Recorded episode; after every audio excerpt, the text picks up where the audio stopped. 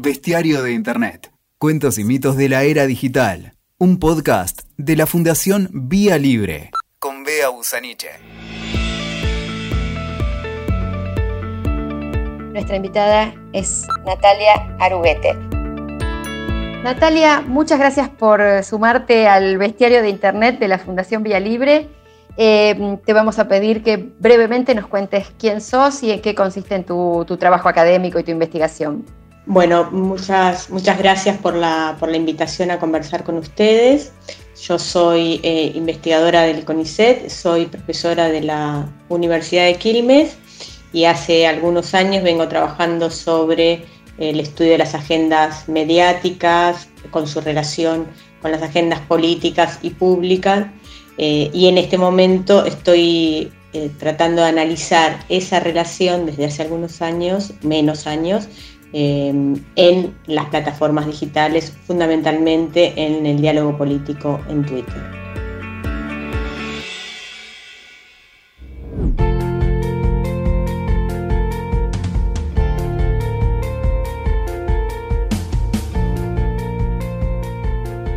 Natalia, junto con Ernesto Calvo, sos autora de un libro que para quienes estamos en el campo de la comunicación es uno de los esenciales de estos últimos tiempos, eh, pero además es un libro de lectura amigable para quienes no, estamos en el, en el, campo y que aborda, bueno, como su título dice, fake news, trolls y otros encantos y cómo funcionan y cómo no funcionan las redes sociales. Pensando en que nuestros eh, oyentes no son especialistas en comunicación, quisiera que empecemos a hacer un poquito de disección sobre conceptos y que nos expliques bien de qué hablamos cuando hablamos de fake news, eh, de noticias falsas, y si es lo mismo hablar de fake news que de desinformación. Bueno, nosotros analizamos algunos autores y nosotros adscribimos a esos autores, distinguen, distinguen entre noticias falsas y fake news. Tal vez en la, en la versión eh, inglesa se distingue entre misinformation y disinformation. En este caso, cuando analizamos las noticias falsas y las nombramos en ese sentido, nos estamos refiriendo fundamentalmente al contenido de la información y se trata de contenido que puede no estar verificado y por ende incurrir en falsedades o en descontextualizaciones o en cualquier otro tipo de tergiversación de parte o de todo el contenido, pero no siempre ni necesariamente eso depende de la voluntad de generar un evento político a partir de eso, y más particularmente de generar un daño en el otro o energizar a los usuarios que están eh, de este lado de la polarización, porque además esto tiene, tiene mayor asidero en, en redes o en conversaciones que se han polarizado. Pero depende fundamentalmente de los sesgos cognitivos que tenemos en nuestros recortes que hacemos de la realidad cuando la percibimos, cuando la definimos, cuando la interpretamos. En cambio, las fake news en general son eh, eventos políticos que tienen su traducción en el falseamiento de la información, que también pueden tener todos estos condimentos a los que nos referíamos, como descontextualización o algo que sea engañoso o directamente un dato que sea falso, pero que lo que se está buscando es dañar a un otro en el sentido de mandarle un mensaje más expresivo que informativo en el que se hace este, fundamentalmente un acto de bullying y por ende un ejercicio del poder de indicarle al otro que tiene que este, mandarse a silencio. ¿Hay alguna diferencia entre las noticias falsas o las campañas de desinformación que circulan en medios de comunicación tradicional con la experiencia de las redes sociales? ¿O son, son fenómenos similares o son fenómenos que se distinguen eh, en, su, en su funcionamiento en su, y en su impacto? Son fenómenos que tal vez se, se distinguen en su dinámica, pero que son necesariamente convergentes. Muchas veces lo que planteamos es que para que una fake news que circula en redes sociales eh, tenga propagación, es necesario que haya un contexto para eso. Primero, un contexto político en el cual haya una polarización social, este, cultural y afectiva sobre todo, que es en el marco de la cual ciertas intolerancias cognitivas abrazan determinados mensajes y evitan otros. Eso, eso por un lado. Entonces ahí necesitamos un contexto muy estructural y muy estructurante de esas fake news. Por otro lado, necesitamos un contexto comunicacional. En general, cuando una fake news circula en redes sociales, es muy probable que tenga algún tipo de resonancia en términos de la comunicabilidad y la tematización que se haga de esos fenómenos en medios tradicionales. No es posible pensar que eh, incluso una noticia o un mensaje que circula en redes sociales o un conjunto de mensajes coordinados en redes sociales va a tener resonancia para nosotros y nos va a activar determinados sentimientos si eso no empezó a circular también en otros ámbitos comunicacionales y entonces nos activa y nos preactiva esos esquemas de interpretación de ese fenómeno en un sentido tergiversado, falseado, etc. ¿Cómo ves los conceptos que, presentó en su, libro sobre la burbuja, eh, Eli Parisie? ¿Existe de, esta forma la burbuja tal como él la describe? ¿O, se, o digamos, existe esta idea de eh, los mundos tan polarizados en las redes sociales o es un fenómeno que todavía no está del todo clarificado? Eh, nosotros observamos que efectivamente hay polarizaciones en redes sociales y hay burbujas en redes sociales que son explicadas por distintos fenómenos. Sí es cierto, me parece importante aclararlo desde, de entrada, que la polarización no es una invariante, ni dentro de las redes sociales ni fuera de las redes sociales. Si nosotros lo pensamos en las redes sociales, hay mecanismos que tienen que ver con cómo estamos interconectados y ese cómo estamos interconectados hace que nosotros nos, eh, nos aproximemos y observemos en nuestros muros circulación de mensajes de aquellos con los que estamos interconectados en red. En Twitter fundamentalmente pasa eso, porque la política de, de la compañía hace que nosotros observemos en nuestro muro aquellos mensajes que son posteados o que son compartidos, es decir, retuiteados por los usuarios a los que seguimos. Y eso es lo que hace que no solamente haya consistencia con nosotros y con los, y con los usuarios que elegimos en lo que nosotros observamos en nuestro muro, sino que además hay mucha jerarquía, porque en general, si hay algunos usuarios que tienen muchos seguidores, sus mensajes explican gran parte de la circulación de mensajes y de narrativas que hay en el interior de una burbuja. El otro aspecto que explica las burbujas es subjetivo y tiene que ver con nuestra disonancia cognitiva.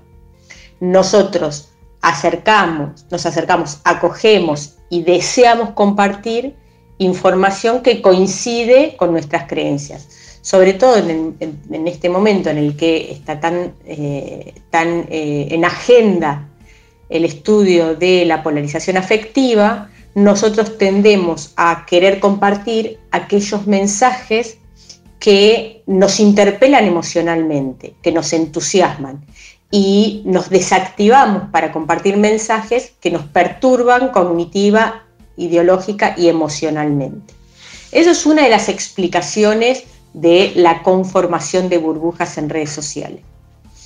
En ese sentido, una aclaración eh, tal vez más técnica y metodológica que es importante entender para la conformación de las burbujas es lo que se denomina la cámara de eco.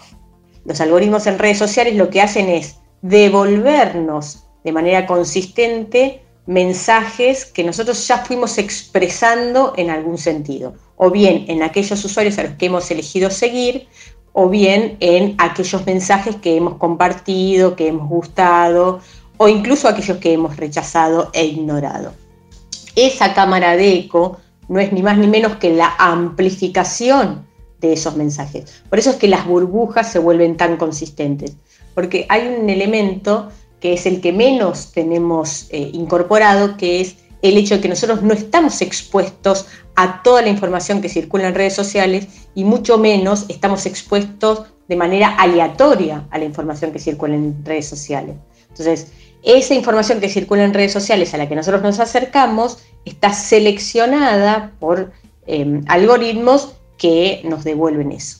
¿Por qué digo que la polarización no es una invariante? Porque también depende de qué tipo de interconexiones nosotros activamos en función de distintos tipos de temas.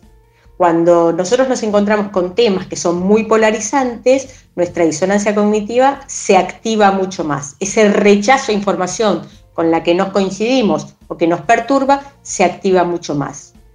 En cambio, cuando nos enfrentamos con mensajes o se activan temas que son más despolarizantes, entonces nuestras defensas perceptivas son mucho más bajas y logramos o podemos estar disponibles para acoger mensajes que no nos perturban tanto, pero que por ahí vienen de usuarios a los que no solemos seguir o a los que no acogeríamos en el marco de temas polarizantes.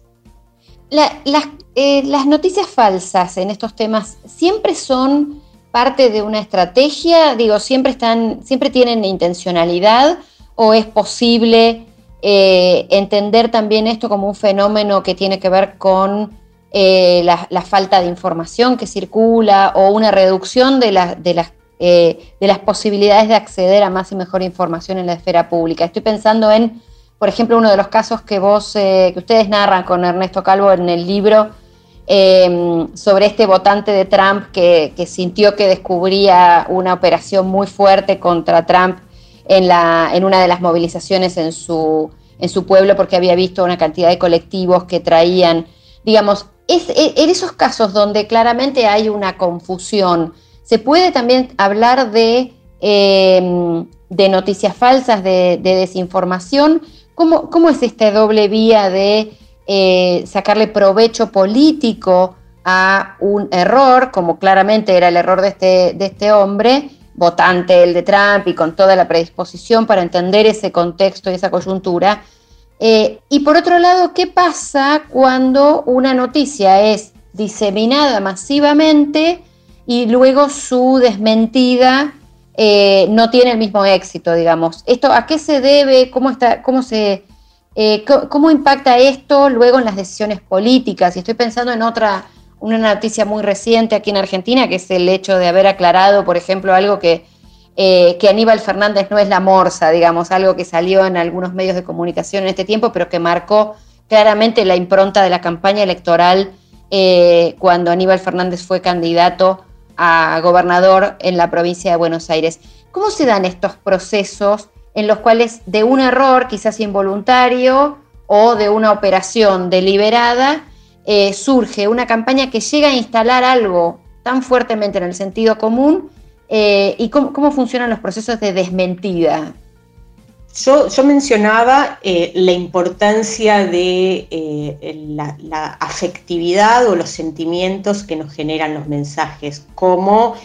un elemento, un factor de activación de nuestras reacciones en redes sociales. También de nuestras reacciones fuera de las redes sociales. La diferencia con las redes sociales es que nuestras reacciones quedan Em, quedan digitalizadas, quedan capturadas y además activan otras nuevas reacciones o, u otros nuevos recorridos en la red. Entonces, el caso de el crédulo Mr. Tucker, que es así como, como hemos dado en llamar a nuestro personaje que inicia el libro, ese caso es muy interesante y es muy elocuente de cómo una noticia falsa puede convertirse en fake news y también permite explicar por qué una fake news o desinformación se viraliza y en cambio no tiene el mismo éxito su desmentida. Eh, primero, para, que una noticia falsa se genere, es necesario que uno, un usuario o que un ciudadano, quien fuere, llene vacíos en la información con determinados esquemas interpretativos y en algunos casos con prejuicios propiamente. Lo que hace Eric Tucker cuando ata cabos frente a una manifestación que ve en la ciudad de Austin, en eh, el estado de Texas, y cerca de esa manifestación anti-Trump, una serie de autobuses, es preguntarse qué hacen estos autobuses acá y qué hace además una manifestación en el estado de Texas, que es un estado republicano, al día siguiente del triunfo de Trump en las elecciones. Entonces, incluso ese, ese mismo sesgo cognitivo que tiene Eric Tucker impide que él pueda encontrar información que dé vuelta esa sospecha prejuiciosa que tiene de que los manifestantes fueron trasladados a ese lugar por los autobuses que estaban allí cerca. Porque esos sesgos, que también son definidos como sesgos de confirmación, en realidad lo que hace es que cuando nosotros vamos buscando evidencia, esa evidencia nueva que vamos encontrando es consistente y termina confirmando el prejuicio o la interpretación para la cual ya estábamos preactivados. Entonces, lo que hace Tucker, que es un ciudadano de 35 años con muy pocos seguidores, es publicar ese, ese, unir los puntos donde llega a una conclusión errónea de que los autobuses trasladaron a ese,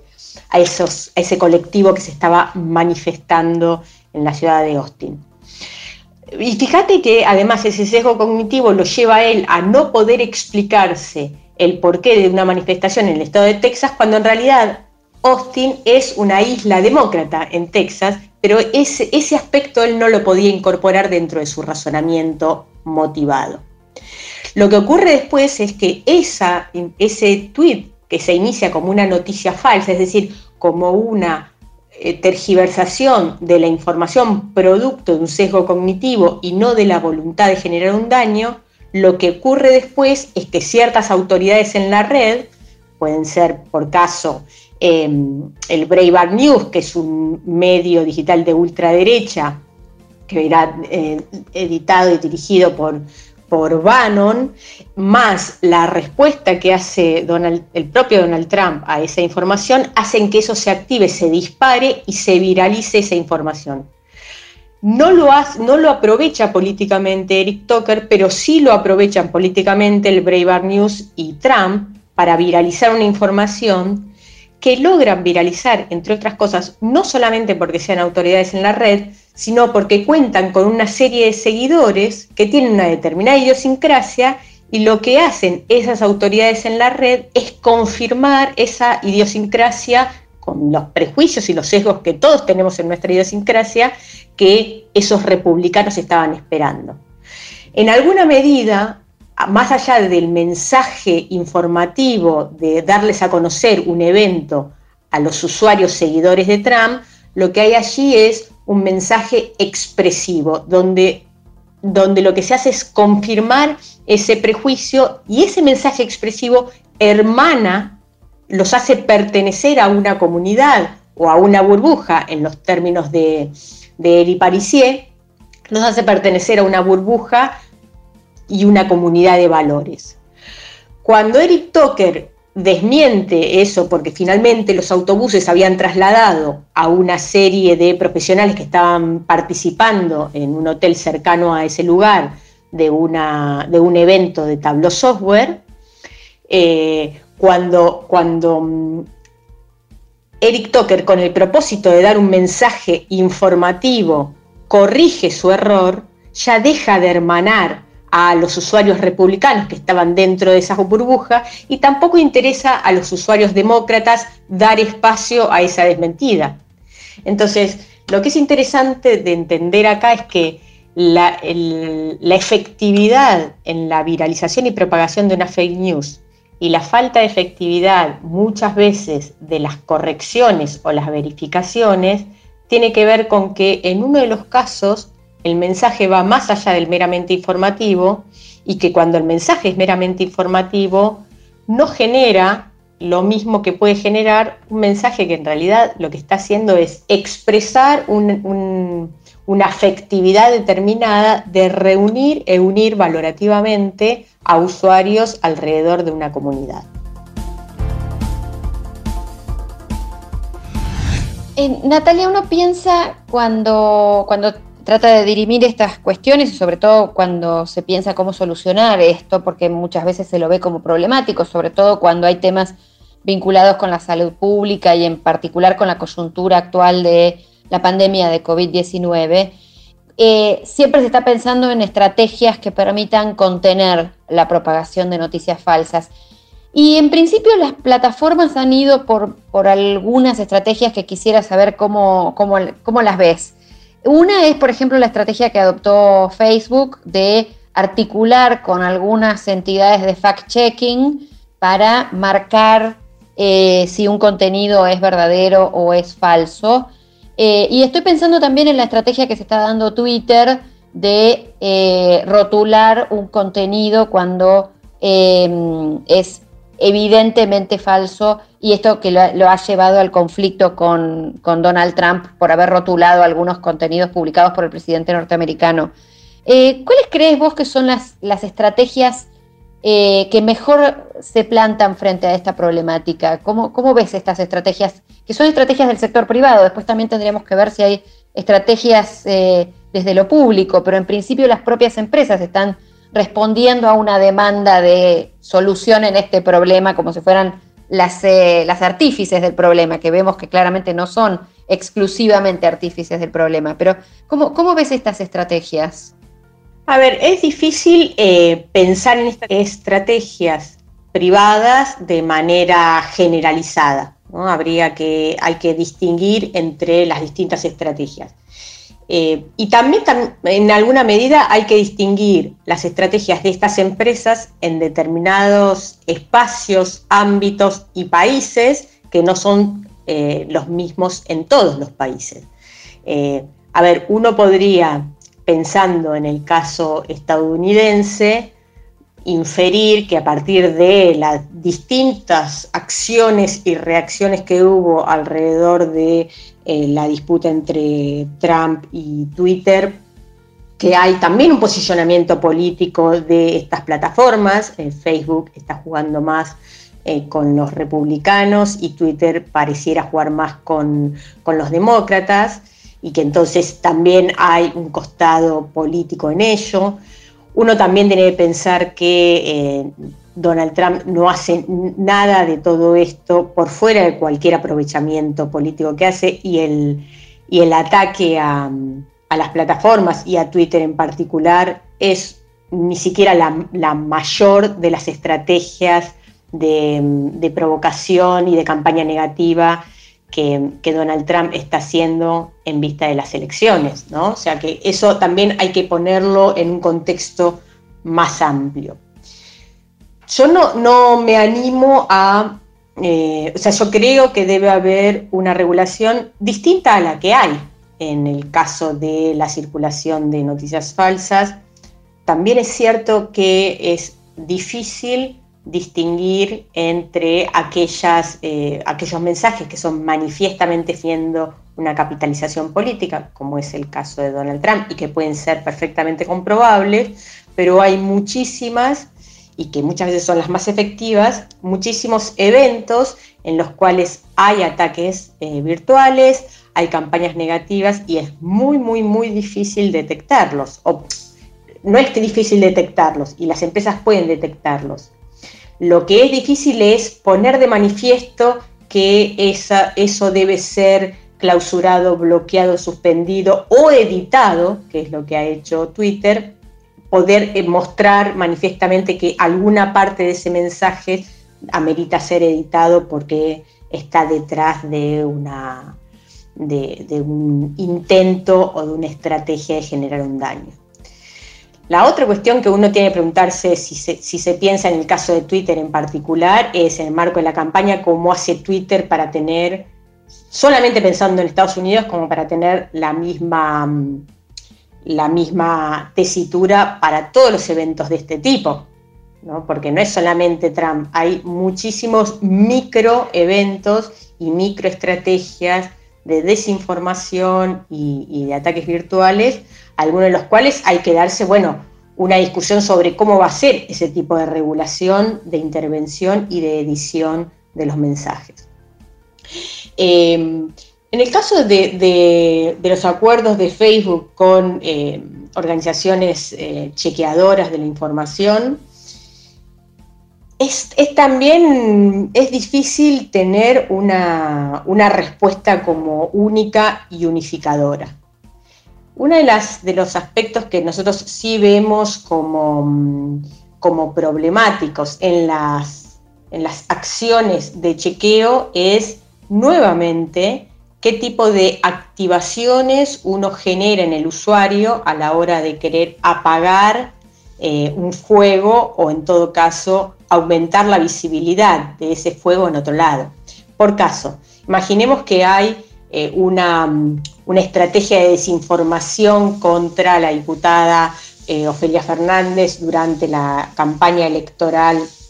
del año pasado en Argentina o contra eh, la actual vicegobernadora Magario y donde Chequeado interviene para eh, corregir una estrategia de desinformación que hubo en el caso de ambas eh, y utilizando no solamente su vulnerabilidad como, como mujeres políticas, sino además en muchos casos utilizando el prejuicio contra el peronismo para atacarlas y desinformar sobre algunas cuestiones.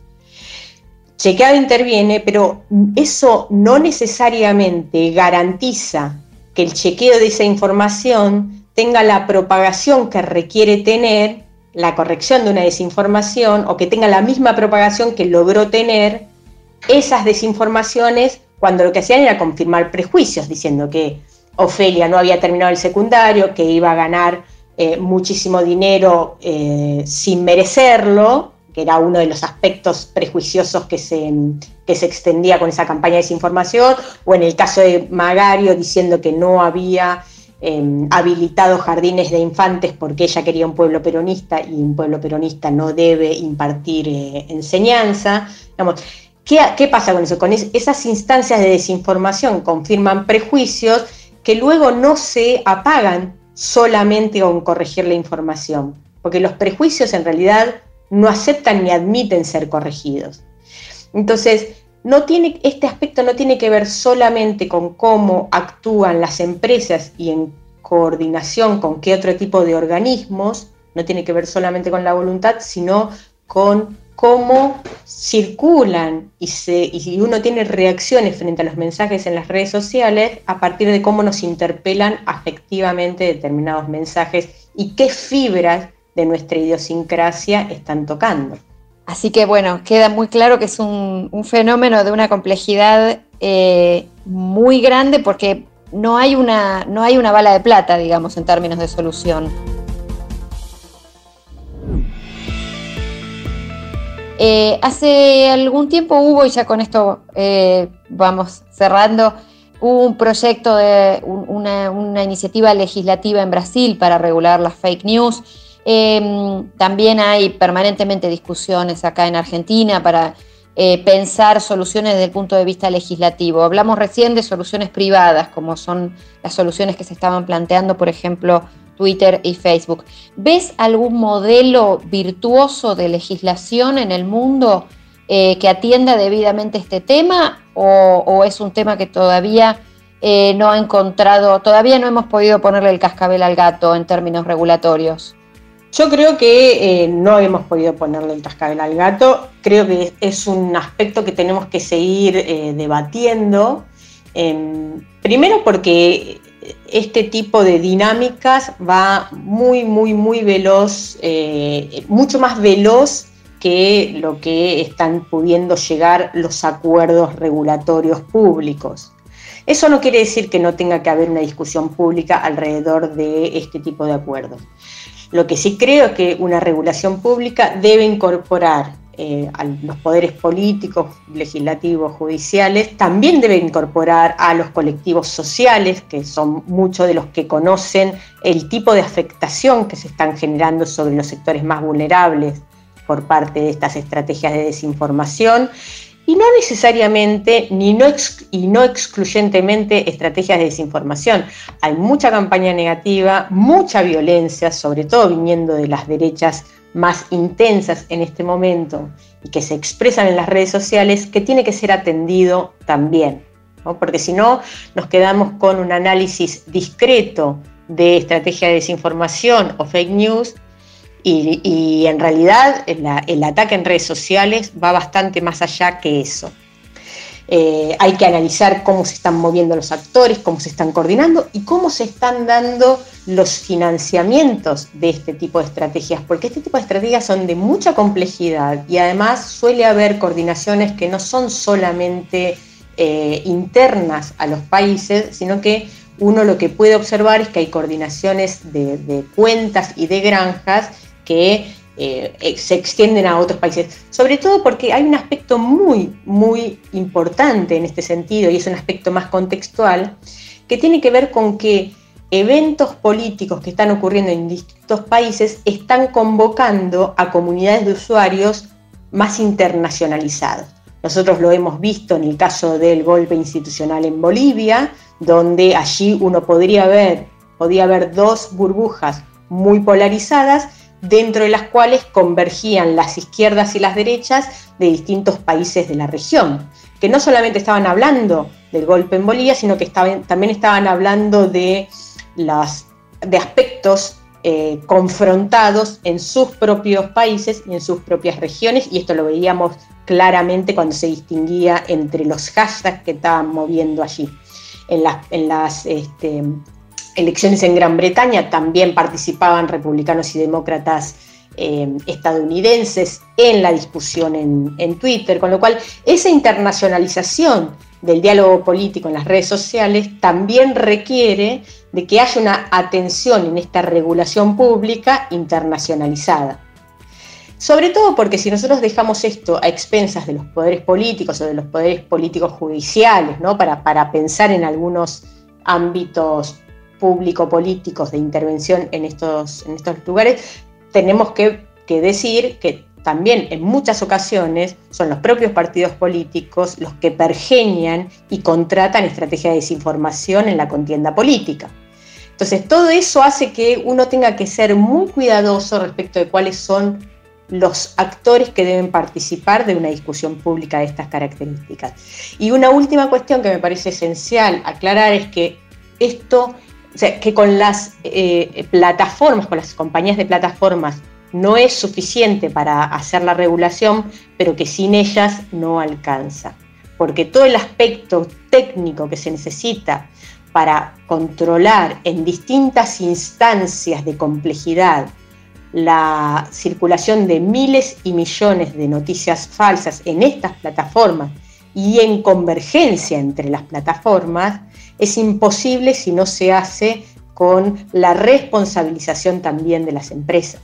Entonces, ¿por qué digo que no le hemos puesto el cascabel al gato? Porque se necesita de una complejidad que todavía nos está resultando muy difícil encontrar el, el, solo hecho de cómo componer a los actores que integren esta discusión eh, y que además internacionalicen y globalicen esta discusión sobre cómo regular la circulación de eh, contenidos dañinos en las redes sociales. Natalia, un montón de cosas que podríamos seguir conversando, pero te vamos a agradecer por acompañarnos en este bestiario de Internet y probablemente la sigamos en este y en otras esferas del debate público. Muchas gracias por la la contribución al podcast y al debate público sobre este tema y, cerrar con un agradecimiento y una recomendación de, bueno, que, lean este libro quienes estén interesados porque es muy, em, está lleno de datos, lleno de evidencia, lleno de investigación muy, muy interesante, así que felicitarte a vos y a Ernesto por, por este trabajo y agradecerles por haberlo hecho y por estar con nosotros hoy. Muchas gracias. Muchísimas gracias a ustedes por la, por la oportunidad y más que, más que interesante la, la conversación que se ha dado entre nosotras. Muchísimas gracias nuevamente. Escuchaste Bestiario de Internet con Bea Busaniche. WeToker. Sumamos las partes.